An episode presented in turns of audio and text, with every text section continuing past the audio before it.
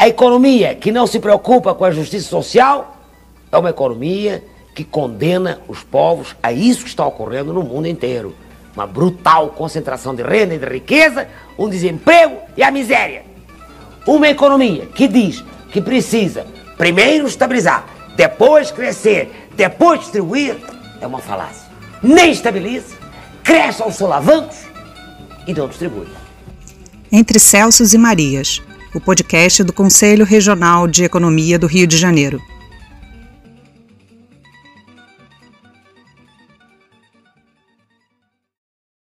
Bom dia, boa tarde, boa noite, querido e querido ouvinte. Estamos aqui para mais um episódio do Entre Celsos e Marias, o podcast do Conselho Regional de Economia do Rio de Janeiro. Hoje vamos entrevistar a Juliane Furno. A Juliane, ela é economista, né, doutora em desenvolvimento econômico pela Unicamp e economista-chefe do Instituto para a Reforma das Relações de Estado e Empresa, também professora voluntária da Escola Nacional Florestan Fernandes. Mas essa apresentação meio formal, assim, eu vou deixar para a Juliane explicar um pouco quem é ela. Aqui quem está entrevistando ela sou eu, Gustavo Noronha, mais uma vez. E vamos lá, Juliane, primeiro assim, para a gente começar a saber o nosso, nosso querido, nossa querida ouvinte, saber quem é você, quem é Juliane Fono? Fala para gente. Olá, Gustavo. É, em primeiro lugar, obrigada pelo convite. É um prazer participar desse podcast que eu já ouvi várias vezes. É, acho que você já disse as coisas elementares, principais. Eu é, venho da Unicamp, da pós-graduação. Na graduação, eu estudei na Universidade Federal do Rio Grande do Sul.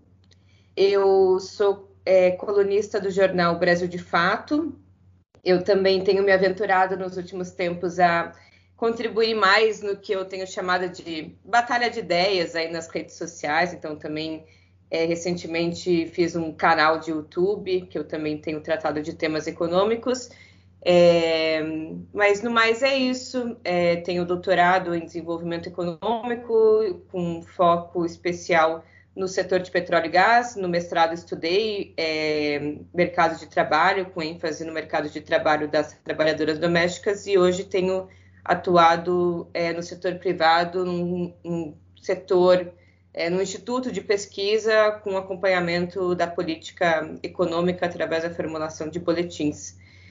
Acho que é isso que eu posso dizer por de antemão. Obrigado, Juliana. Então, assim, para a gente começar nosso papo, já que você mesmo falou assim na tua pesquisa do mestrado, você fala que tu trabalhou com o mercado de trabalho, assim, como é que a gente, você olha o mercado de trabalho hoje no Brasil, essa situação do desemprego? É, há, um, há, um, tempo atrás, eu não estou com os dados mais recentes, mas eu lembro que tinha saído uma pesquisa, um dado importante que o desalento também tinha crescido bastante. Enfim, como é que você avalia é, a situação no mercado de trabalho hoje no Brasil? e qual é a sua opinião de possíveis caminhos né, para enfrentar eventuais problemas que você identifica?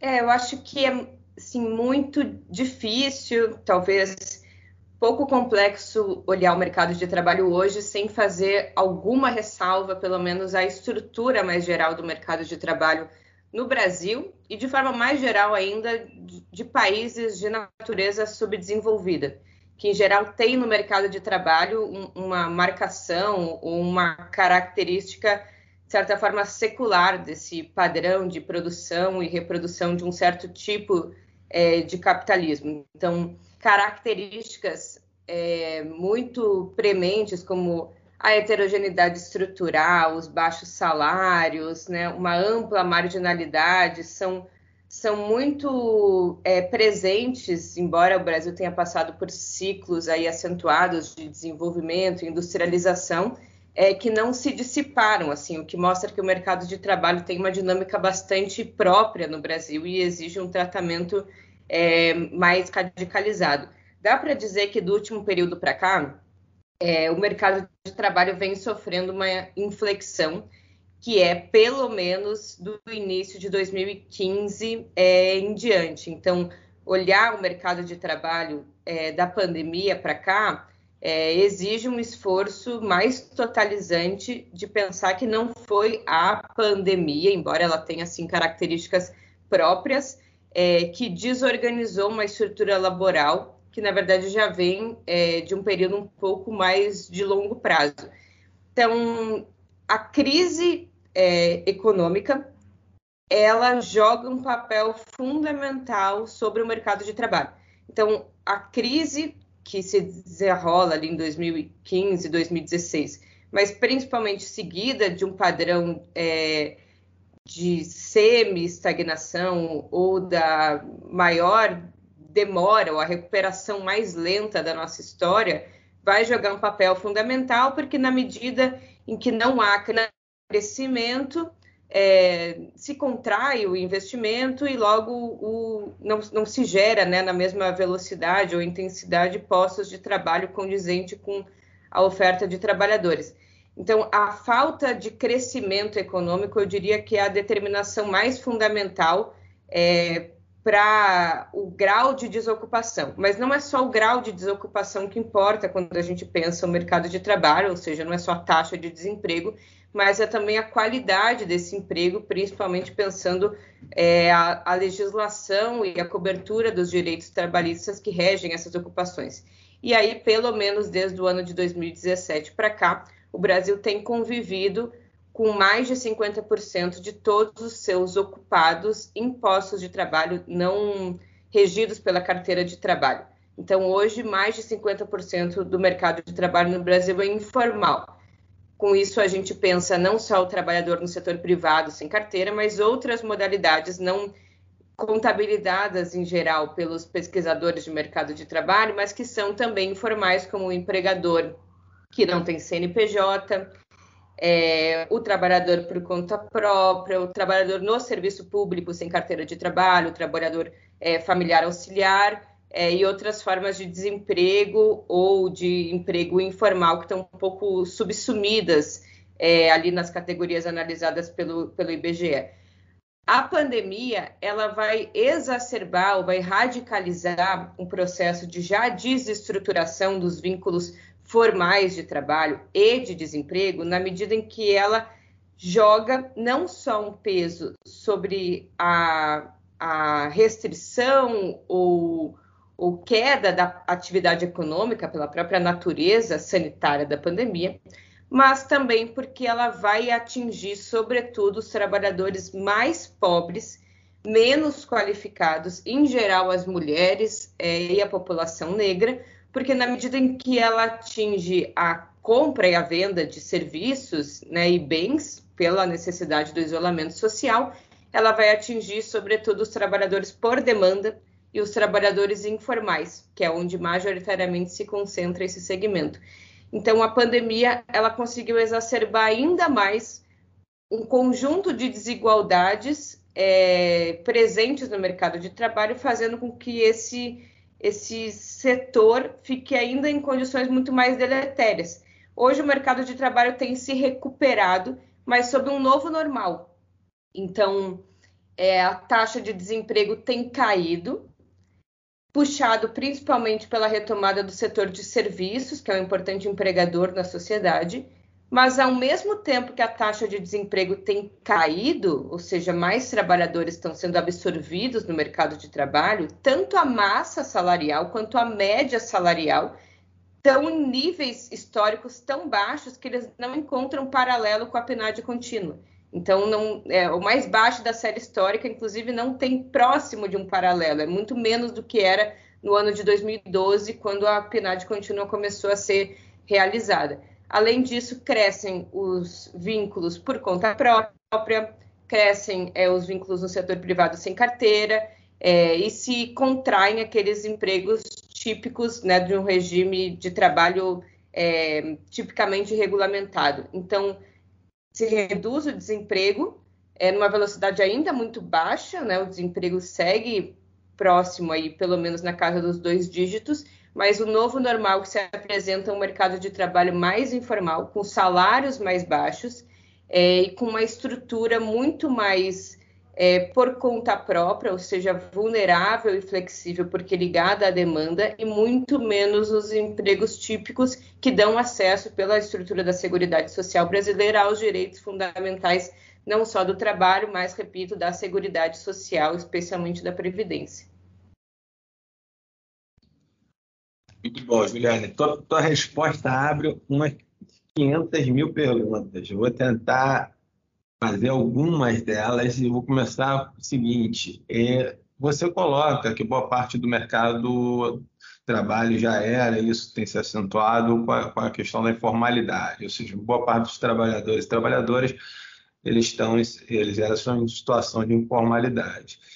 E a gente viu é, a reforma trabalhista é, dizendo que era justamente que era uma maneira de permitir trazer mais trabalhadores à formalidade, já que, o, abre aspas, os custos trabalhistas no Brasil seriam muito caros. E pelo que você está colocando, a gente já está com algum tempo da reforma trabalhista, isso não se manifestou em realidade. Mas como a gente, é, digamos assim, apresenta, enquanto economistas, um, uma, uma solução né, para esse, esse pessoal de, que muita gente diz ah, tem que revogar ou revisar a reforma trabalhista, mas é, como é que a gente propõe a inclusão dessas pessoas de uma maneira mais efetiva, né? Como é que propostas você consegue ver? Ou é apenas é, garantir o crescimento econômico, isso é suficiente, ainda que a gente haja diversas condicionantes para o crescimento econômico, etc. e tal, mas basta essa coisa do crescimento ou não? Há, há, há outras questões que precisam ser resolvidas é, inclusive questões de, por exemplo, essa coisa das plataformas de, aplicativo, etc. e tal, de uma outra relação de trabalho, uma, moder, uma nova, novas formas, etc. E tal. Então, como é que você pensa essas coisas todas? Inclusive, se você puder também jogar nessa perspectiva desse debate aí da formalização da formalização também a questão de gênero, eu acharia muito interessante. Eu acho que você já deu várias dicas eu acho que uma questão fundamental passa sim pelo crescimento econômico.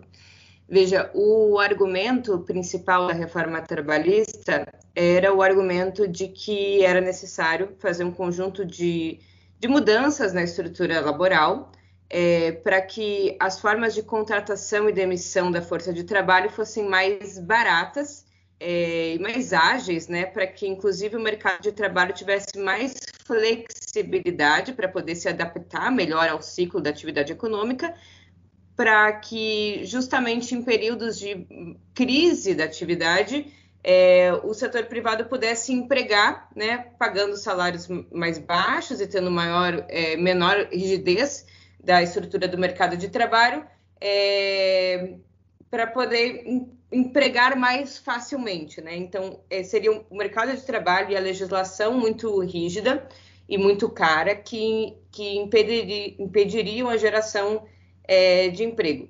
Acontece que essa teoria ela parte já de uma premissa bastante questionável tá lá no Keynes, inclusive nos primeiros capítulos da teoria geral, essa ideia de que a determinação do emprego estaria no mercado de trabalho é, e não na atividade econômica. Então, basta olhar né, é, empiricamente para a sociedade brasileira para identificar que em diversos momentos é, o desemprego é, se reduziu ou se ampliou, independentemente da estrutura laboral.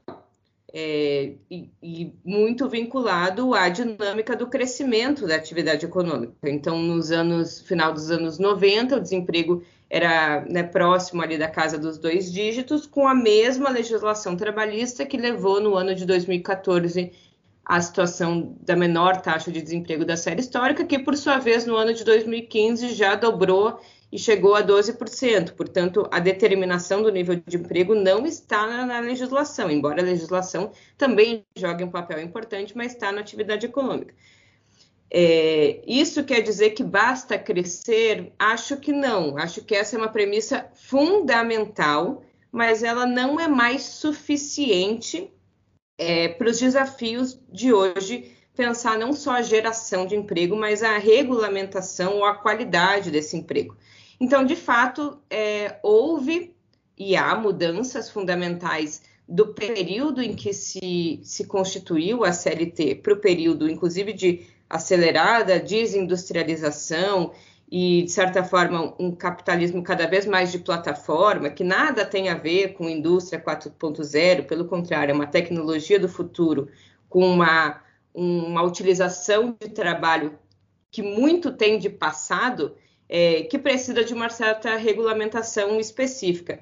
Então, veja, a informalidade, ela, né, que era uma promessa de, de redução com a reforma trabalhista, não se não se concretizou, né, em geral, porque, como eu falei, a determinação de uma série de variáveis, mesmo do mercado de trabalho, não está nele mesmo, mas está na atividade econômica, mas vários vínculos né, anteriormente que eram formais passaram justamente a serem informais é, por conta da própria reforma trabalhista. Veja, é, anteriormente não podia haver um trabalhador MEI, né, o PJ, um trabalhador que presta serviço, atuando de forma subordinada a uma empresa. A reforma trabalhista passa a permitir isso, ou seja, ela não só corrige o problema da informalidade, quanto ela institucionaliza a informalidade, porque permite um trabalho, né, uma situação paradoxal, que é um trabalhador autônomo com subordinação, né, uma coisa aparentemente é, bizarra. E soma-se a isso agora né, um, um, um um elemento que radicaliza ou complexifica ainda mais a nossa análise, que são os trabalhadores, né? Hoje é, tem uma pesquisa da locomotiva que mostra que mais ou menos 20%, né, o que daria 20 e poucos por cento, daria mais ou menos 30 milhões de trabalhadores no Brasil, trabalham né, com intermediação de plataformas, seja entregadores é, ou motoristas de aplicativo, ou mesmo quem usa plataformas para vender ou fazer o seu próprio negócio. Então, 30 milhões de pessoas usam essas plataformas para regulamentação ali da, da venda da sua força de trabalho ou da sua mercadoria. É um contingente muito expressivo, portanto, de trabalhadores que exige uma regulamentação específica, porque há uma confusão proposital se esses trabalhadores são autônomos ou se esses trabalhadores são subordinados. Porque é diferente, por exemplo, um motorista de Uber e um motorista de táxi. O motorista de táxi ele é um trabalhador tipicamente autônomo. Né? Ele, ele tem o seu carro quando ele tem e ele paga né, uma, remunera, uma remuneração, não, ele, ele, ele paga pelo serviço né, de ter ali a bandeira do táxi. É, se ele não quiser trabalhar, num dia X, ele não recebe as corridas daquele dia X. O trabalhador do motor, né, o trabalhador da Uber, se ele não quiser ir trabalhar no dia X, ele não só não recebe, mas ele tem uma série de punições através de um algoritmo que as pessoas não conhecem, né, um sistema completamente é, nebuloso que regulamenta, de alguma medida, se ele vai receber mais corridas ou menos corridas no outro dia.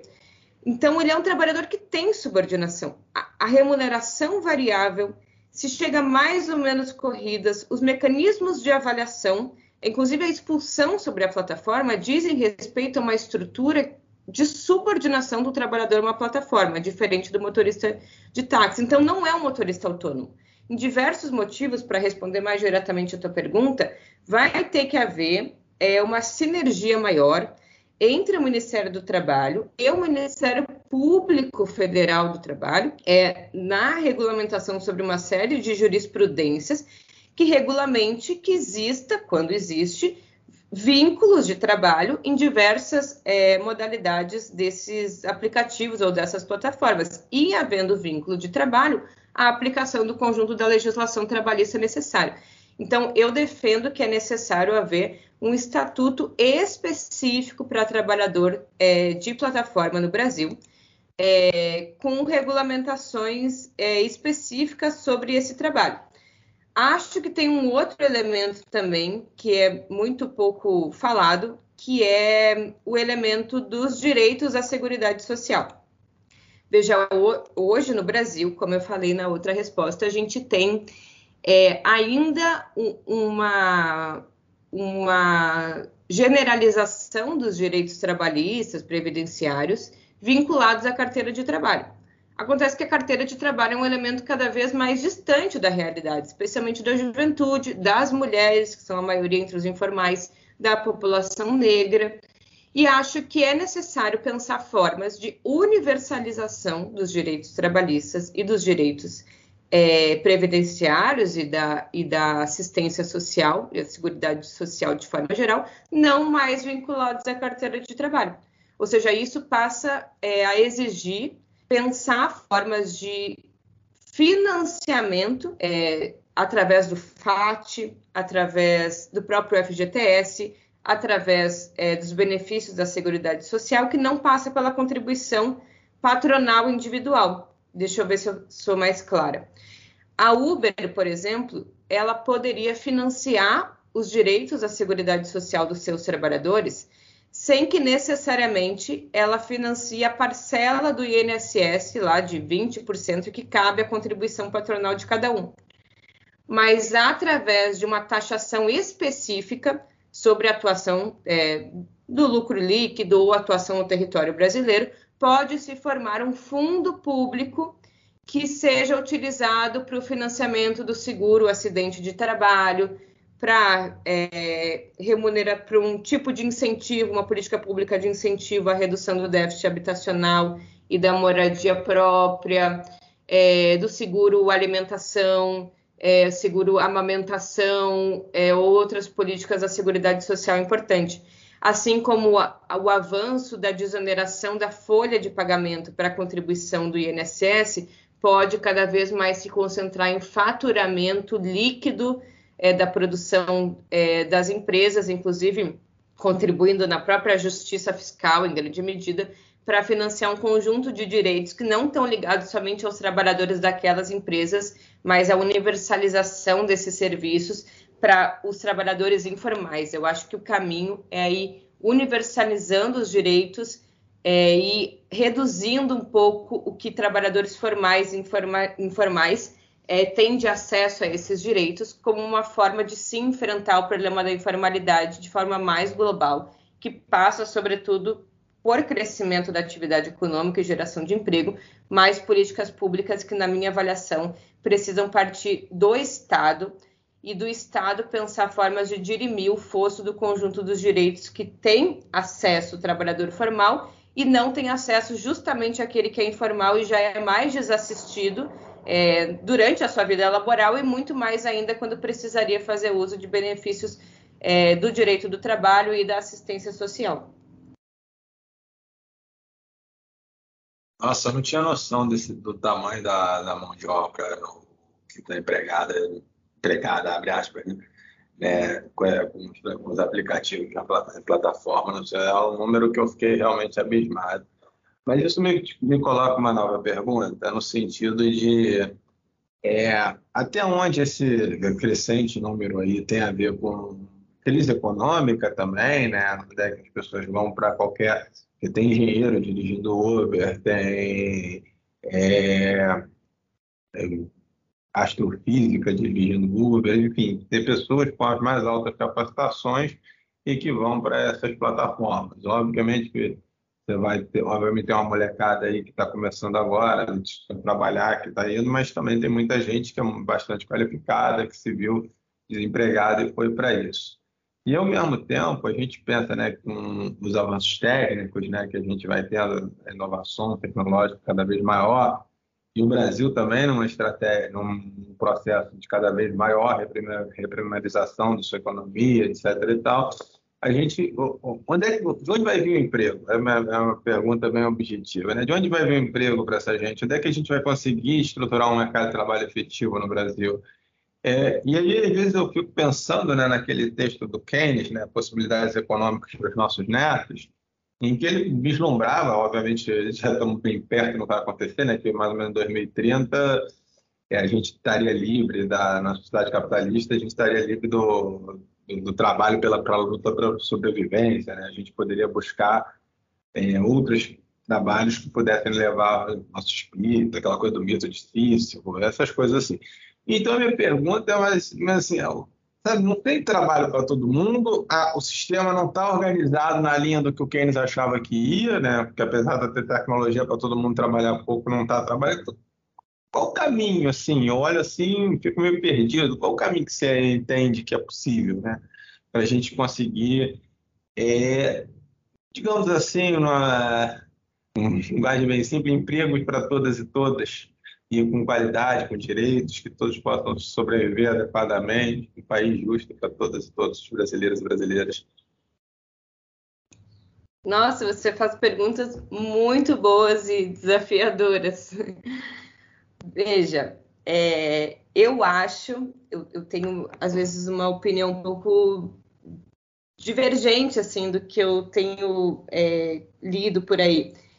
Eu acho que o avanço tecnológico, né, do desenvolvimento das forças produtivas, ele não é necessariamente é, um elemento que causa desemprego. E aí eu fico pensando muito historicamente, empiricamente, as sociedades humanas, todo modo de produção, mas talvez especialmente o modo de produção capitalista, pelo elemento da concorrência intercapitalista é, ser muito presente, ele, ele precisa lançar mão de inovações técnicas de forma permanente.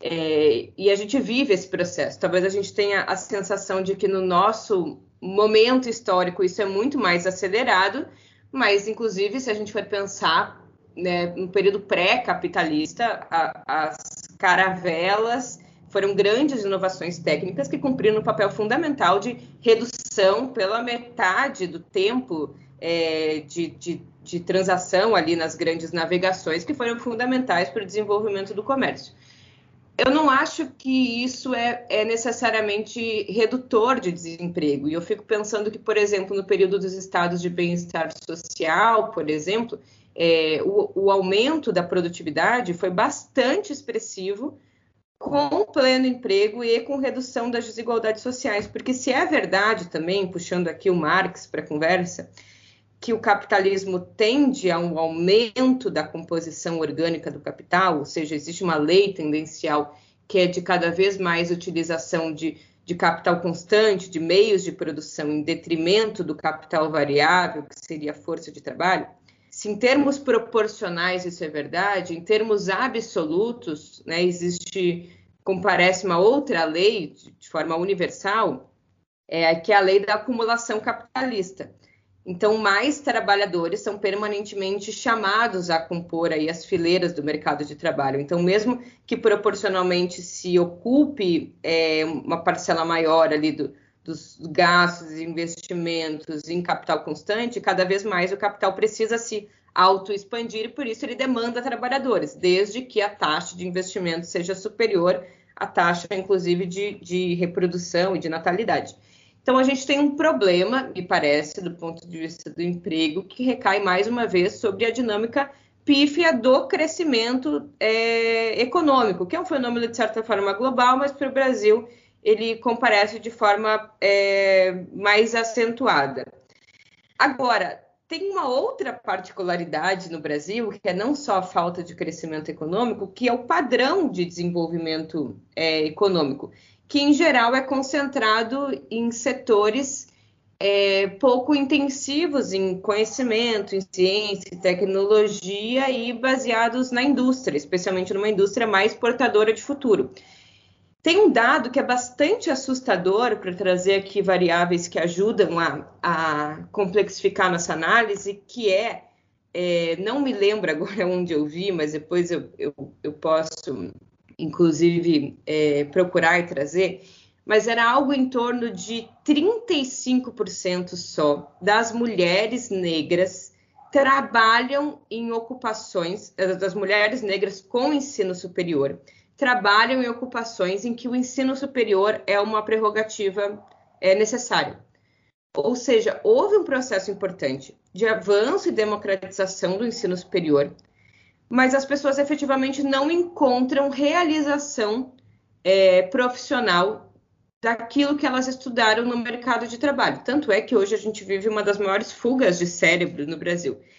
Então, é, há aqui um elemento importante que é pode haver sim ocupação de toda a mão de obra disponível, né? E pode através e deve acontecer fundamentalmente através da atuação do Estado e da política fiscal, mas esse emprego em geral não deve ser um emprego com capacidade, inclusive, de reproduzir a, a, a dinâmica da, da, economia brasileira num patamar qualitativamente superior de bem-estar social, de realização humana e, e de capacidade sustentável de manutenção de um ritmo de desenvolvimento que aponte, inclusive, para o não esgotamento dos próprios recursos do planeta, porque na medida em que a gente reproduz, inclusive, um padrão bastante primário exportador, a gente pode evitar um problema ligado à carbonização, né, o carbono, nem tanto, mas fundamentalmente o problema ligado ao metano. Mas, enfim, é necessário avançar, e eu acho que esse foi um ponto é, pouco, pouco desenvolvido nas experiências de governos é, progressistas no Brasil, foi um pouco mais tocado no governo Dilma, mas talvez com menos tempo de execução, que é avançar sobre a estrutura produtiva brasileira. Então, a gente precisa modificar, talvez no primeiro momento a gente precise responder a elementos mais prementes, como a fome, a inflação, o desemprego, mas avançar para a transformação da estrutura de produção.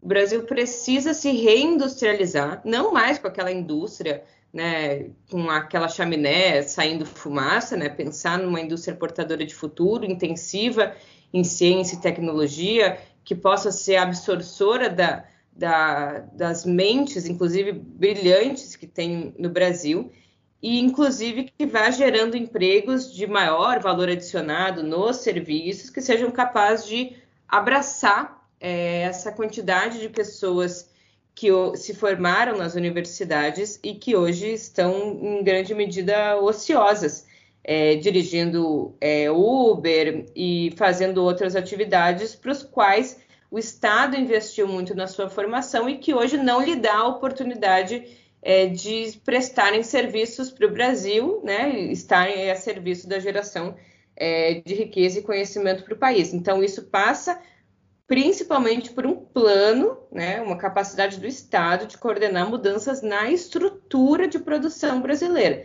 Não adianta altos investimentos em educação, em ciência, em tecnologia, se os jovens no Brasil se formam nas universidades e não têm aonde é, realizar o conhecimento adquirido é, e trabalham em ocupações para as quais não, não é exigido nem que né, exista ensino superior. Depois vai um liberal ali falar que o problema do Brasil é da baixa produtividade, é um problema de educação. É, dirigir um trator não importa muito se você tem ensino superior ou se você não tem, quer dizer, a, a, a produtividade ali está dada pelo fator de produção, não está dada pelo elemento da educação. Então, precisa haver né, é, condições, na minha avaliação, que passam aí pela liderança do Estado de modificar radicalmente a estrutura produtiva brasileira. Então, muito, muito bom. Assim, eu vou, a gente já está avançando um pouquinho no tempo, vou fazer mais uma última pergunta, tentando juntar um pouco de vários aspectos. Aí você toma o tempo que for preciso, mas é assim, que você falou uma coisa do, da questão do, do da, vários pontos a gente falou do crescimento econômico. Ao mesmo tempo que lembra aqui nessa última resposta um pouco da questão ambiental, dos limites do planeta. A gente tem alguns estudos, tem o World Watch Institute ele tem uns estudos que sobre o padrão de consumo e, por exemplo, a gente precisaria de cinco, é, quatro terras e meia para repetir para toda a humanidade o padrão de consumo dos Estados Unidos. É, um, o mesmo Brasil, que é um padrão de consumo médio não muito alto, a gente precisaria de um padrão de consumo médio atual no Brasil, a gente precisaria de 1,7 é, planetas para você reproduzir esse padrão de consumo para o mundo inteiro. Então, assim, é, é um sistema sim, que aparentemente não é funcional. Né? Ao mesmo tempo, a gente precisa gerar emprego. É, hoje, e quando a gente fala em crescimento no Brasil, a gente olha quem, tá, quem, tá, quem tem puxado o crescimento no Brasil nos últimos períodos é a agropecuária.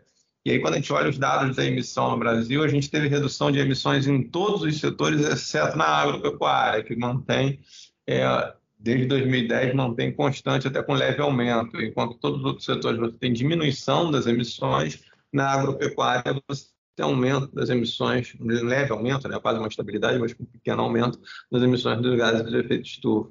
Então, assim, é, como crescer nesse cenário? É, eu cresci, entendeu?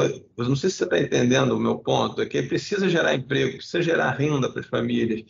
E aí, de onde vai vir também o investimento? Né? É porque o cenário no Brasil é um cenário político que, do ponto de vista do, do capital privado, ele gera uma série de incertezas. Né? Então, de onde vai vir esse investimento? E aí, hoje, por exemplo, aí você poderia falar, ah, não, o Estado vai, me, vai colocar um monte de empresa estatal, mas, mas há um debate no Brasil, não sei se há espaço político para, por exemplo, um alto investimento em empresas estatais de alta tecnologia. Enfim, eu, como é que a gente sai dessa enrascada? Eu, é, é uma coisa que eu fico às vezes pensando e será que você poderia pensar, algum, dar um pitaco aí sobre isso? Bom, tem coisas que eu não sei também, mas vamos pitacar. É, eu acho que você apontou um tema muito importante e que bom que ele está cada vez mais presente, que é, é, a questão ambiental. E que bom que ela se tornou hoje uma questão, né? Há talvez 10 anos atrás, ela passaria muito ao largo da nossa análise e hoje somos convidados e constrangidos a, a refletir sobre ela, né? Eu lembro quando eu li o Mito do Desenvolvimento Econômico do Celso Furtado, de 74, ele falava em três planetas para generalizar o padrão de consumo estadunidense. Agora já está em quatro e meio, ou seja, o problema se agravou de lá para cá e parece que a gente ainda não conseguiu coletivamente encontrar soluções. Eu me espelho em alguma medida no Furtado, porque quando ele avaliou esse, esse problema e, e, e pensou que o, o, mito do desenvolvimento era um mito, porque a gente não conseguiria generalizar esse padrão é, de vida e de consumo, ele apontou muito para as desigualdades a níveis globais. Então, eu acho que o problema ambiental é um problema global e não tem saída nacional, embora é, as políticas nacionais joguem um papel importante mas é preciso é, dividir a, a, fatura, né? Dividir igualmente a conta, a fatura da conta climática. É, os países centrais de capitalismo central não só lograram um certo nível de desenvolvimento às custas é, da alta poluição do planeta, além de outros problemas né, profundamente imorais do ponto de vista do trabalho, nem vamos entrar aqui, mas do ponto de vista ecológico, e nesse momento a gente precisa fazer um processo de repartição desigual para que o problema ambiental não seja, inclusive, utilizado como forma de reprodução das desigualdades é, planetárias, né, em termos é, do nível de desenvolvimento desses países. Quer dizer, os países centrais vão precisar crescer menos para que os países periféricos possam atingir. É, chances né, de elevação do seu nível de renda média e, inclusive, de concretização de um conjunto de direitos que estão ali na ordem dos direitos é, humanos fundamentais. Quer dizer, a gente tem problemas é, como a falta de saneamento básico, que tem impactos ambientais profundos, como a poluição das águas, mas que estão na chave dos direitos humanos, que vão exigir, em alguma medida, indústria de cimento acho que essas coisas são muito necessárias, embora elas também tenham um componente degradante. E para que elas sejam feitas e exista uma, uma, uma, certa compensação, outros setores vão ter que reduzir drasticamente o seu nível de consumo. E isso precisa ser pensado de forma mais equânime.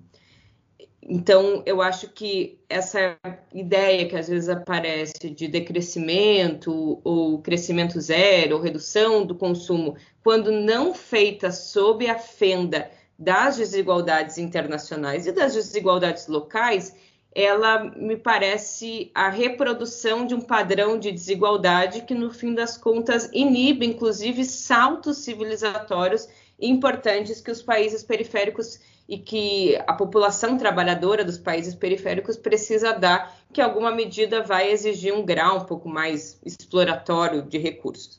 Agora, por outro lado, eu acho que precisa de muita coordenação é, estatal, porque no Brasil, diferente também dos países de capitalismo central, a nossa situação é paradoxalmente um pouco mais fácil.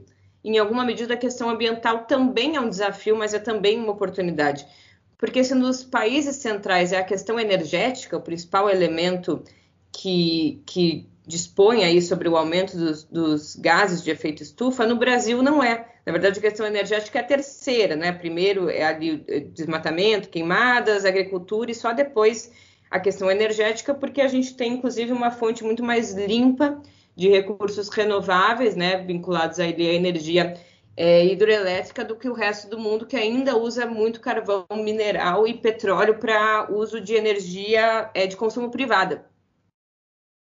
E isso pode fazer do Brasil, né, é, de forma mais fácil, inclusive um grande líder né, na vanguarda do desenvolvimento é, de uma economia é, ambientalmente sustentável, inclusive de transição energética, porque reduzir, né, ou acabar com as queimadas e o desmatamento não é algo que implique na redução do nosso crescimento econômico.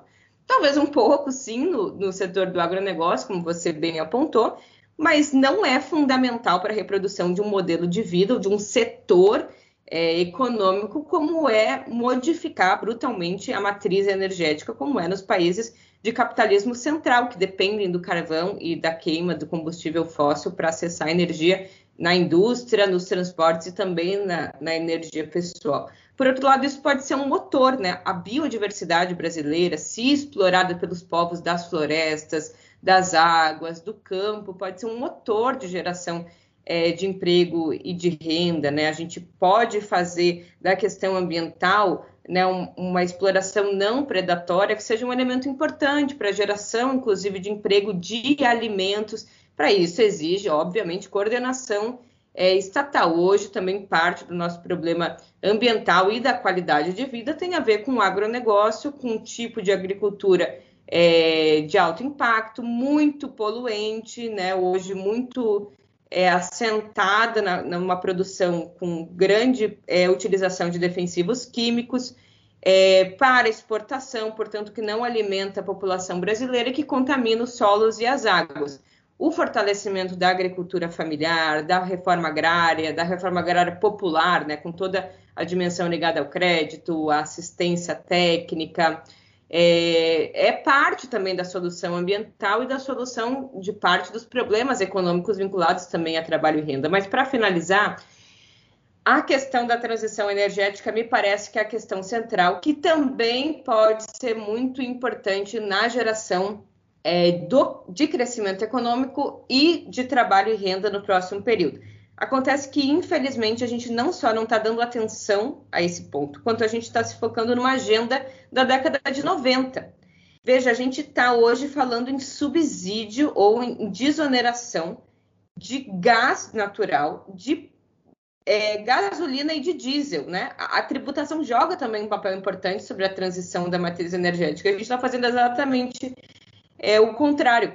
E a Petrobras, que poderia ser a grande empresa, liderança da transição da matriz energética, se retirou no plano de negócios de 2017 a 2021 de todos os setores vinculados à energia eólica, à biomassa, é, aos biocombustíveis. Veja, toda a, toda a fonte né, de, de energia renovável, a Petrobras se retirou para se concentrar justamente na prospecção, exploração e produção de petróleo, né, a partir de combustíveis fósseis. A Eletrobras, sendo privatizada, se perde outro ponto importante da transição da matriz energética, porque provavelmente, isso olhando para as experiências pregressas, os grupos que é, controlarem, vão controlar a Eletrobras, principalmente se forem fundos de investimento, têm muito menos propensão a investimento, principalmente de alto risco, e quanto menos investimento no setor elétrico, mais se ativam as termoelétricas, mais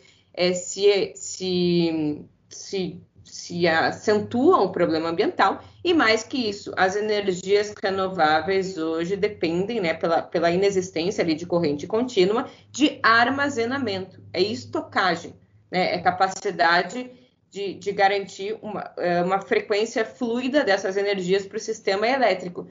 E isso o Brasil tem. O Brasil tem grandes reservatórios. E é isso que a privatização da Eletrobras também está dando de bandeja, ou seja, é capaz que a gente financie a transição da matriz energética em outros países, né, com a produção de baterias, e deixando o Brasil mais uma vez atrasado, mesmo tendo as condições de hoje sair na frente na liderança da transição é, da matriz energética. Eu acho que esses pontos são fundamentais. Mais uma vez, a minha avaliação depende de planejamento, portanto, depende do Estado, a única entidade que é capaz de, de pensar é, elementos de longo prazo não baseados na maximização é, e distribuição do lucro, é, mas depende muito do enfrentamento a essa questão que é incômoda, porque ela envolve desafios importantes é, mas que eu acho que novos pesquisadores, novos economistas e novos agentes têm pautado muito bem a necessidade de aliar a dimensão do crescimento, que na minha avaliação é necessário, com a preservação da vida no planeta. Muito obrigado, Juliane. E agora a gente vai para o nosso encaminhar para o nosso final, né? Infelizmente, que o papo está muito bom. Por mim, a gente falava o dia inteiro, mas a gente tem que encerrar. Então, eu dou, dou minutinhos agora para tu falar, fazer a sua fala de encerramento. E, mais uma vez eu agradeço o seu tempo e a sua paciência conosco. Ah, eu queria agradecer muito, eu acho que eu falei demais. É, me perdoem se, se foi muito palestrinha. É, queria agradecer e, e dizer que estou aí à disposição. Espero que vocês tenham gostado. Esse foi do Entre Celso e Marias, do podcast do Conselho Regional de Economia do Rio de Janeiro. Hoje falamos com a Juliane Furno, a quem mais uma vez agradecemos. É, o nosso, nosso podcast está disponível em, em, diversas plataformas. Você também pode acessar pelo site do Conselho, www.corecon-rj.org.br. Lá você também encontra é, as edições do Jornal dos Economistas, que, aliás, no último, no, no, na última edição, tem um artigo da Juliane com o João Pedro Stedley. Acompanhe lá. E nosso querido e nossa querida ouvinte, um bom dia, uma boa tarde, uma boa noite. Até a próxima.